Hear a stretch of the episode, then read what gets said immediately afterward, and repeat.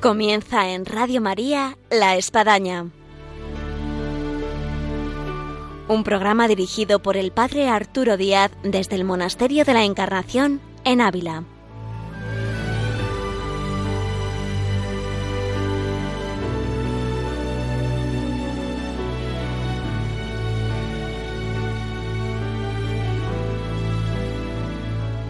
Hola, buenos días. Les habla el Padre Arturo Díaz. Bienvenidos a La Espadaña.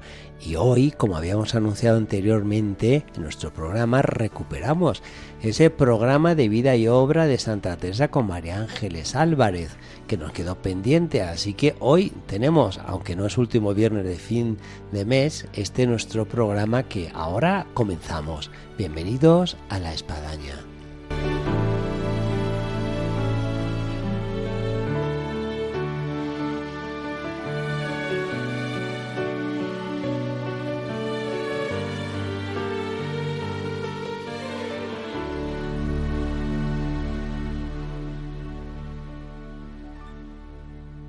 Buenos días, María Ángeles. Buenas, ¿qué tal? Un saludo. Un gusto. De vuelta aquí en la espadaña, algunos oyentes nos habían comunicado que qué pasó, que el último viernes de mes no se pudo hacer. Pues efectivamente son cosas que suceden propias del verano, pero ahora queremos recuperar ese video obra de Santa Teresa que no tuvimos el último viernes de mes, como anunciamos anteriormente. para poder seguir con la historia de Santa Teresa y para poder ir poco a poco avanzando en ella. Tal vez el tiempo de verano, de, vacaciones, eh, ha permitido hacer esa experiencia de recorrer caminos, senderos, de encontrar a Dios en esa naturaleza, de, sufrir también la naturaleza en calores, en sed, en hambre, en fin, identificarse más con, con ese espíritu de la Santa Andariega, de lo que era recorrer esos caminos de, de nuestra España en esa época en base a las fundaciones.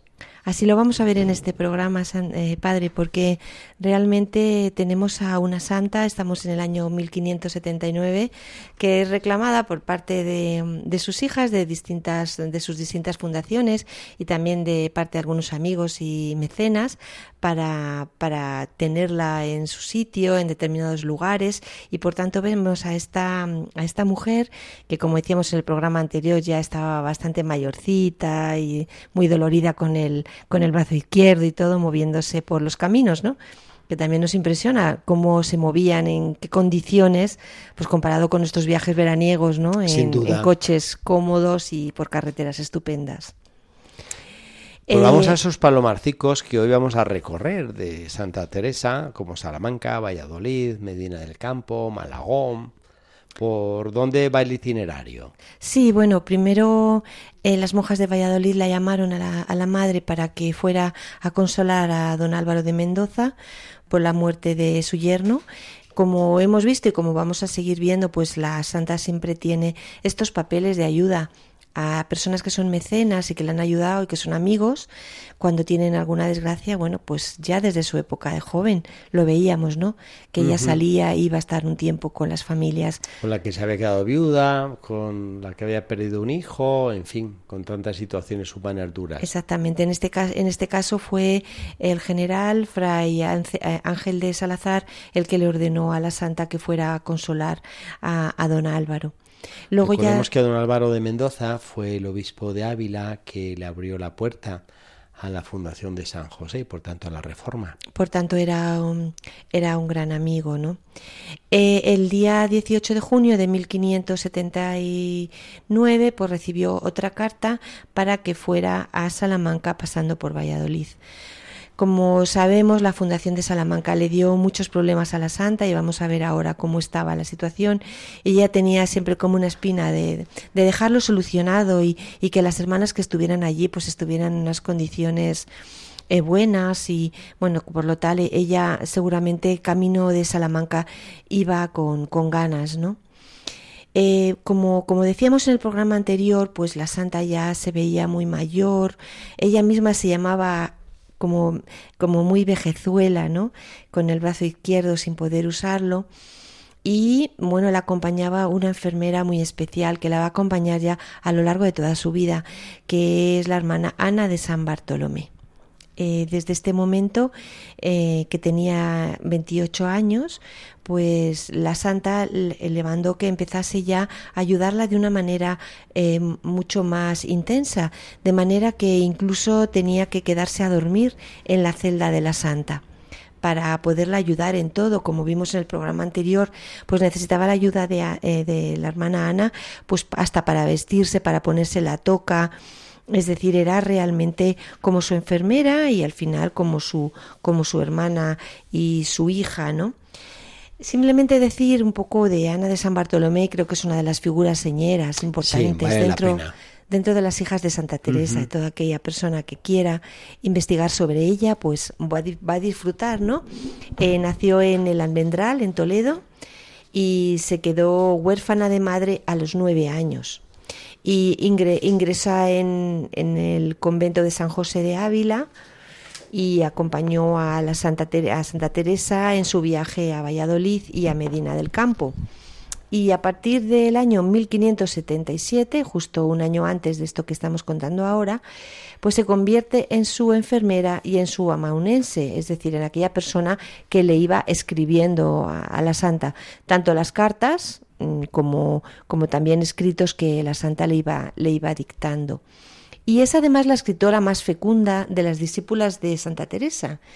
Eh, que aunque ella en vida no publicó nada, pues ahora hay unas obras completas, como tiene aquí el padre Arturo en esta mesa de trabajo. recomendar, si alguno de nuestros oyentes, de los muchos que hay que quieren leer, pues un buen trabajo de un gran carmelita, Julián Urquiza, que ha logrado pues eh, eh, publicar las obras completas de, la Beata Ana de San Bartolomé. Y es un, es un volumen bastante grande y donde podemos leer, bueno, pues esta gran hija de Santa Teresa, esta mística, ¿no? Eh, esta escritora espiritual que realmente nos puede hacer muchísimo bien al alma, ¿no? Así que lo recomendamos. Y además, la hermana Ana de San Bartolomé pues tiene también un papel importantísimo porque mm, a la muerte de Santa Teresa pues fue una de las transmisoras del cántico espiritual, sobre todo cuando viajó a París eh, y allí también inauguró el Carmelo, luego viajó a Flandes, inaugurando el Carmelo de Amberes, eh, con la invitación de Isabel Clara Eugenia. Y bueno, simplemente recordar que fue beatificada por Benedicto XIV en 1917. y nos queda el que sea canonizada. A ver si Dios quiere, si la cosa avanza y la tenemos dentro de poco ya como santa. Sí, y hay realmente muchas personas que le tienen mucha devoción a, a, la hermana Ana de San Bartolomé. Lo cierto es que estuvo siendo la mano derecha de Santa Teresa ayudándola en muchas cosas y, lógicamente imbuyéndose de toda la espiritualidad de la santa. En, el viaje este que estamos diciendo que emprendió con Ana de San Bartolomé, pues también les, les acompañaba un fraile calzado que era Alonso Valdemoro. Y bueno, la, la santa, eh, frente a estar molesta por esta especie de espía que le habían puesto, porque como vimos en el programa anterior, los movimientos de la orden pues habían llevado a estar supeditados en muchas cosas a los calzados, bueno, pues la santa, en vez de sentirse molesta por este espía ¿no? que le habían metido en su coche de viaje, sí. pues todo lo contrario, le trató con muchísimo cariño, según nos dicen las crónicas, le regaló todo aquello que veía que le podía gustar, y además, eh, la santa fue la que pidió que la acompañase a San, Pablo de la Moraleda, que era el primer convento carmelita de Castilla, eh, carmelita calzado. Ya se había fundado en el año 1295 y dependía de la diócesis de Ávila, aunque ahora eh, depende de la diócesis de Valladolid. Y yo he estado un poco mirando a ver este, este convento y me he encontrado que hoy en día ya desde la desamortización pues quedó en ruinas, pero sí que debió de ser un convento calzado importante. Y la santa pues sorprendió a, a, los padres diciendo que quería pasar por allí, ¿no? Porque lógicamente es como decir, bueno, lo lógico hubiera sido decir yo no quiero ir a ver a los calzados, sino todo lo contrario, pero ella, bueno, pues, pues sí que, sí que lo hizo. De esto que menciona eh, María Ángeles vale la pena resaltar precisamente en la forma de actuar y de ser Santa Teresa que cuando encontraba dificultad de trato, eh, incrementaba ese trato viendo de favorecer a la persona con la cual, bueno, pues había tenido a lo mejor eh, algún obstáculo, eh, alguna contrariedad, en fin, a todos nos puede pasar, pero es maravilloso cómo Santa Teresa, en su forma de ser, llegaba pues incluso a ganarse luego el beneplácito, la amistad de la persona con la cual, vamos a decir así, había una línea de, frialdad o, enemistad. Sí, cuando hay una, es una gran lección mm. teresiana, ¿no? Cuando hay un obstáculo interior para aceptar a una persona o para ir a un sitio, en este caso no le, probablemente no le apetecía en principio nada ir a San Pablo de la Moraleja, donde había sido elegido, por ejemplo, como visitador el padre Ángel Salazar, pero ella se reponía de esto interiormente, se quitaba todas estas, e, estos impedimentos y estas, estas barreras, podemos decir, para disfrutar de la vida, darle gracias a Dios por todo y ayudar a todos aquellos que tenía. ¿no? Creo que, que son grandes lecciones de vida que nos, da, que nos da la Santa cuando analizamos su manera de proceder. Llegó a Medina del Campo el día, el día 26 eh, eh, y el bullicio de las monjas pues fue, fue imparable, ¿no? La alegría tan grande que, que tuvieron al recibirla. Y luego después pues se fue a Valladolid para por fin llegar a Salamanca. Bueno, el problema de Salamanca, pues como, como, decíamos, era bastante intenso. El vicario amenazaba de que si no encontraban una casa mejor que la que tenían las monjas, pues repartiría a las monjas en otras casas y conventos. Es decir, con esta situación tan dura, pues se encontraba, se encontraba la, la, santa. Un poco de, refugiados hoy en día, ¿eh? a ver dónde nos ponen. las, las mandaría por allí a, distintas órdenes. Lo cierto es que la casa era insalubre y don Pedro de Banda, del que ya hemos hablado en este programa, pues no las dejaba en paz con mil problemas. Entonces cambiaron eh, a, otro, a otro dueño, eh, a, otro, a otro lugar, como habíamos dicho también aquí en el programa, pero el nuevo dueño pues fue todavía peor que don Pedro de Landa. Cuando el trato ya estaba a punto de firmarse, el caballero faltó a la palabra y tuvo que marcharse, tuvieron que marchar sin acabar de encontrar una nueva casa. En estos días fue cuando la madre, que tenía muchas, casas, muchas cartas que responder y estaba muy cansada, fue la primera vez que le dijo a, la hermana Ana que por favor le copiara y que por favor le escribiera, que ella estaba muy, muy cansada. ¿no? Hemos, hemos comentado eh, bastantes veces ¿no? como la cantidad de cartas que tenía que escribir la santa y la cantidad de escritos todos los días, que se pasaba buena parte de la noche escribiendo y lógicamente pues ya era una, una persona mayor. Y la hermana Ana de San Bartolomé pues iba copiando sus escritos y los, los copiaba de una manera tan perfecta que hoy en día pues incluso los expertos tienen dificultad en saber si el texto es autógrafo de la Santa o, de, Ana de San Bartolomé. Ya, ya, ya, ya. o sea que bueno, te tengo aquí un dato eh, de, un aspecto también de la pedagogía teresiana que lo he, resaltado porque me parecía muy bonito y, como muy entrañable, ¿no? Un día le preguntó una monja a la santa que en qué tenía su oración. ¿No? Y le dijo, madre, dígame, por favor, en qué tiene su oración. Y la santa le dijo, en la voluntad de Dios. Qué bonito. Eh, sí, es precioso. Yo lo tengo aquí recogido porque para acordarme muchas veces de esto, ¿no? En qué tengo, en qué tengo mi oración, ¿no? Y recordando la, la pedagogía de nuestra santa, en la voluntad de Dios. Eh, otro día, también otro pequeño dato de una monja eh, le dijo que, que iba tentada. Y le dijo, madre, es que estoy tentada, ¿y qué hago? ¿no? Y entonces la santa le dijo, ¿Piensa mi hija que esto es algo? Sí. Pues no es nada. Y luego se le quitó la tentación. Es decir, el, el, decir, bueno, cuando interiormente tenemos alguna, alguna cosa que nos, que nos atenaza, ¿no? Alguna tentación, alguna tendencia a algo, pues volver a esta, a esta pedagogía teresiana de decir, esto no es nada, ¿no? Esto no es nada, esto está fuera de mí, soy capaz de echarlo fuera no tiene valor. la cosa más fácil a los ojos de Dios. Exactamente, ¿no? Eh, pero siempre me, me parece emotivo la, la, manera de ser de la santa, que es siempre liberadora del espíritu. Nunca carga, nunca dice, si tienes una tentación, pues tienes que eh, orar y penar para que se te quite, sino esta, esta manera de ser de la santa liberadora del espíritu, de decir, mira hija, eh, se te va a ir, no, no le des importancia a esa tentación y si no le das importancia, ya verás cómo desaparece. Lo que está relatando María Ángeles a uno le hace adentrarse en ese mundo maravilloso y que no todo ha quedado escrito, porque es muy difícil de lo que suponía esa convivencia con Santa Teresa, en ese recorrer camino, vivir situaciones, su forma de reaccionar, de ver las cosas, eh, su palabra, su consejo, en fin, qué, qué mujer, ¿no?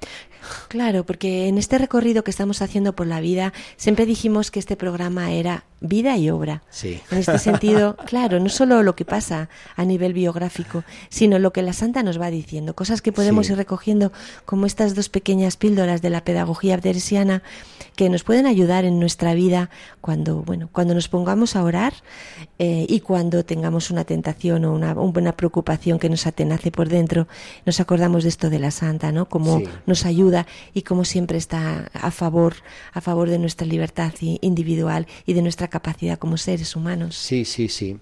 Y también gracias a aquellos que convivieron con Santa Teresa y escribieron todo lo que de alguna forma pudieron recoger y experimentar, como quien hemos citado, la Beata hoy en día Ana San Bartolomé, también hemos mencionado el programa anterior al Padre eh, Gracián.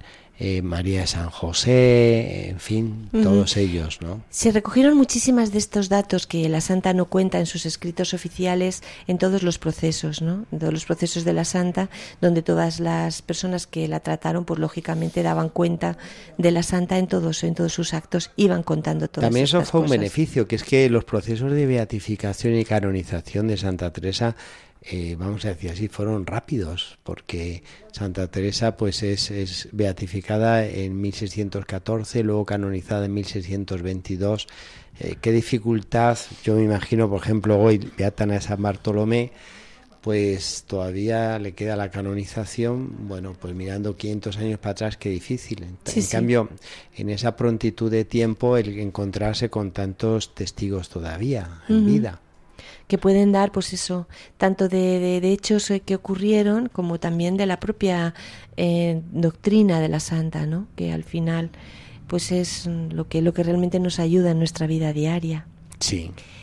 Bueno, en este año, que estamos en el año 1579 y que la santa tiene 64 años, que claro, para aquella época eran muchos años, ahora ya una persona de 64 años es una persona joven, pero entonces Era, era otra cosa. Aunque laboralmente ya estaría, hoy 64 años estás prejubilado, en fin, jubilado, bien, no hablemos de esas situaciones, pero perfectivamente 64 años hace 500 años pues no cabe duda, uno estaba algo más que en la tercera sí, era una persona muy mayor.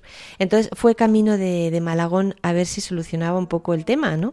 Eh, se llevó como priora a la Madre Jerónima del Espíritu Santo y saliendo de Ávila para ir a Malagón, pues le empezó a dar, le dio una perlesía, o sea, una parálisis. Estas perlesías, que bueno, han sido interpretadas por los médicos posteriormente de mucho tipo, incluso como ataques epilépticos o es decir, eh, en este momento empiezan a, darle con bastante frecuencia, como vamos a ir viendo en los programas.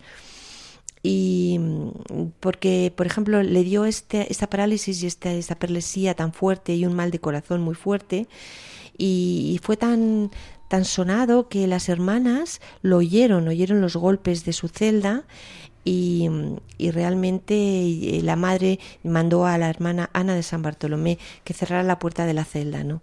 Para que las hermanas no se preocuparan.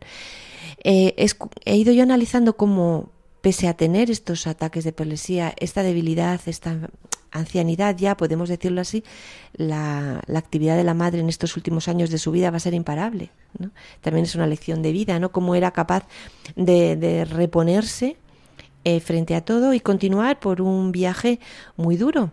En este caso un viaje muy duro, eh, era otoño y tenían que cruzar la Sierra de Gredos. Nos podemos imaginar. Nos podemos imaginar que iba montada en una silla eh, sobre unos mulos y que tardaban tres días en donde nos cuentan las crónicas que había lluvia y aguanieve. He recogido un, bueno, pues del proceso de Madrid cómo nos cuentan esto y se lo voy a leer a todos ustedes para, para ponernos un poco en el caso. Algunos días caminaba siendo todo el día de agua o nieve, sin hallar poblado en algunas leguas, ni llevar ninguna defensa para no se mojar. Y llegaba la noche, y a algunas posadas donde no había lumbre, ni con qué hacer, ni con qué comer. Y el abrigo de la cama y aposento donde estaba era verse el cielo, y el agua que caía de él entraba en el mismo aposento, y acaecíales a veces tener los vestidos calados. Pues uno se puede imaginar eh, el espíritu de fortaleza de esta mujer para eh, embestir situaciones humanas eh, nada fáciles.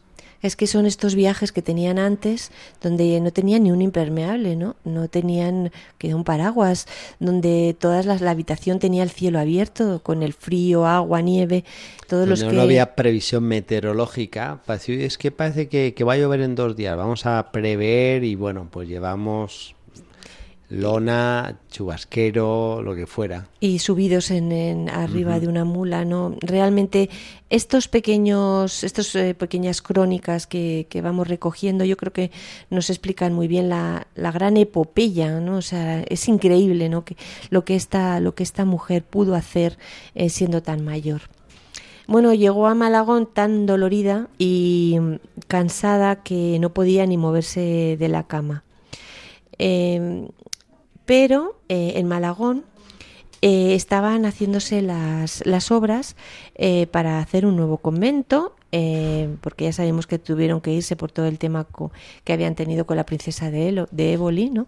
Y entonces iban a hacer un nuevo convento que iba a ser sufragado y llevado a cabo por los arquitectos de doña Luisa de la Cerda y a la que la santa la había combinado muchas veces a que por favor la ayudara de una vez a hacer el convento. Los oficiales, bueno, pues ya estaban allí haciendo, haciendo la obra. La santa llegó allí con su bastón, según cuentan las crónicas, y allí se, allí se, puso, podemos decir, se plantificó allí con el bastón. Y, y, durante el momento de, la construcción. Cuando llegó allí, bueno, pues preguntó em, a que cuánto tiempo iban a, a tardar Um, y, le dijeron bueno pues que, que, iban a tardar aproximadamente como más o menos medio año. Y entonces la santa les dijo con mucha seguridad que para la concepción tenían que pasar las monjas para allá. Y bueno para la concepción solamente quedaban diez días las, las monjas y toda la gente que había allí consideraban imposible que en diez días aquellos obreros pudieran terminar las obras. Pero la santa se levantaba al amanecer con su bastón y allí se plantificaba. Se sentaba en una piedra que todavía se recuerda en el lugar como la, la, piedra de Santa Teresa y allí estaba dirigiendo las obras. Y dicen que ella de vez en cuando cogía el cepillo y barría, de vez en cuando cogía un cubo y lo llevaba de acá para allá y le iba instando a los obreros a que aceleraran realmente todo esto nos lo cuentan las hermanas y que, y que ella, bueno, pues no tenía, no tenía horario. Parece ser que iba desde el amanecer hasta las 11 de la noche y que, y que estaba así todo. Eh, cuando estaba a punto de concluirse la, la obra, que como, dijimos, como decimos, al final milagrosamente sí que se pudo inaugurar el día 8 de diciembre, Día de la Concepción, ¿no? O sea, de, medio año, de seis meses, se hizo en diez días.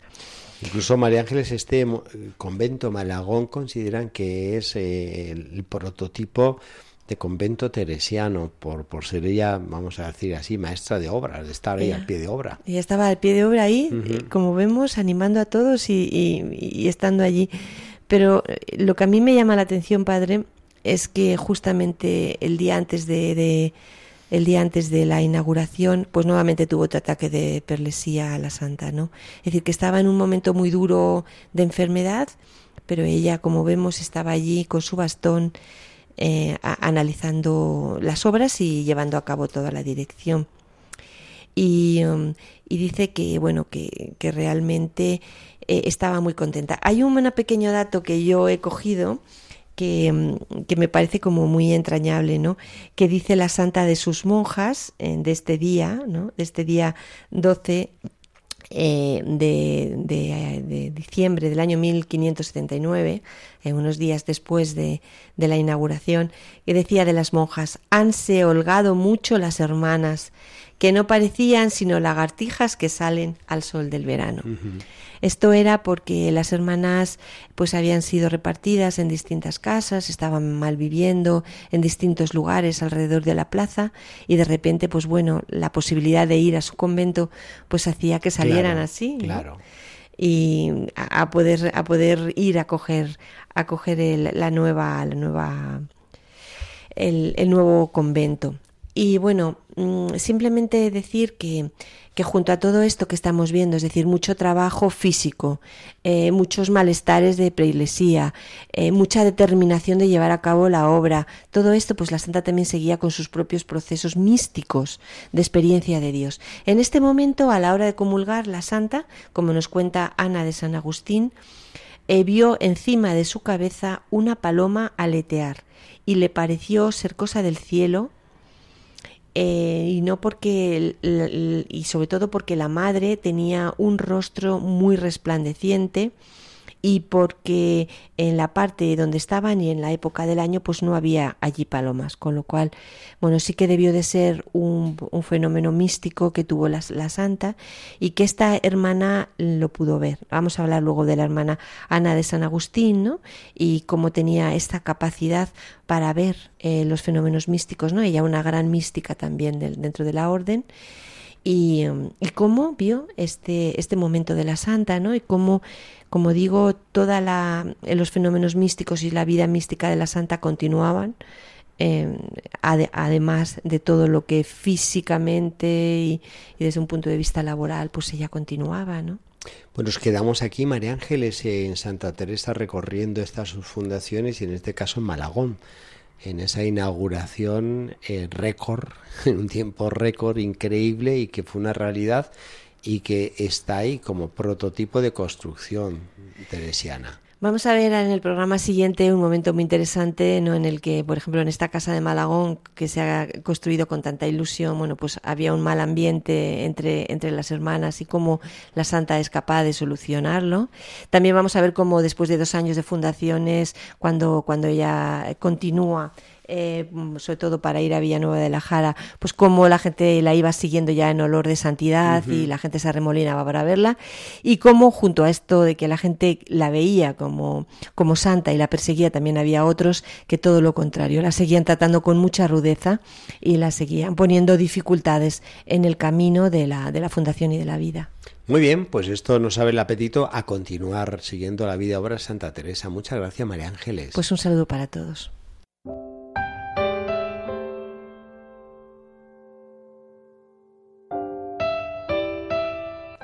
Llegamos así al final de nuestro programa hoy de Vida Obra Santa Teresa, recuperando el que no habíamos tenido en agosto y recorriendo junto con María Ángeles Álvarez eh, esta Santa Andariega que nos lleva por todos estos caminos y nos muestra cómo vivir y enfrentar la vida en medio de las dificultades. Así que es una gran lección y está ahí ese libro de las fundaciones de Santa Teresa que bien vale la pena a los interesados leerlo o releerlo porque siempre está ahí presente esta mujer andariega y mística, las dos cosas. Hasta el próximo programa, Dios mediante, aquí en Radio María el próximo viernes. Les esperamos.